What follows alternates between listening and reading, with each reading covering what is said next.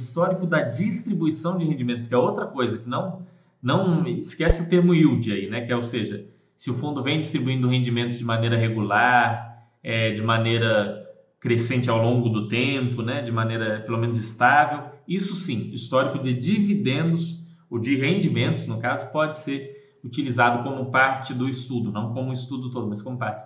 Mas só o histórico de distribuição de rendimentos não do yield. O yield é sobre preço, envolve preço. Esquece yield. Yield não serve para esse tipo de análise histórica aí, para ver ah, como é que é o yield histórico. Dane-se o yield histórico. Esqueça isso. Não, não faz sentido essa análise de yield histórico. Agora, a distribuição de rendimentos você pode usar dentro de uma análise maior. Os fundos, por sinal, sempre colocam isso dentro dos relatórios gerenciais deles, que vocês vão ler ali durante a análise. Mas yield não. Não, não leve em conta isso. isso o yield vai, vai te impedir de comprar, olhar o yield vai te impedir de comprar os melhores fundos. Os melhores fundos. Lá para trás, né, é, é, os fundos que tinham menor yield lá atrás são os que quem comprou lá atrás hoje tem um yield on cost, ou seja, yield sobre o valor que a pessoa comprou mais alto. Então, assim, é olhar dividend yield é um, é um erro.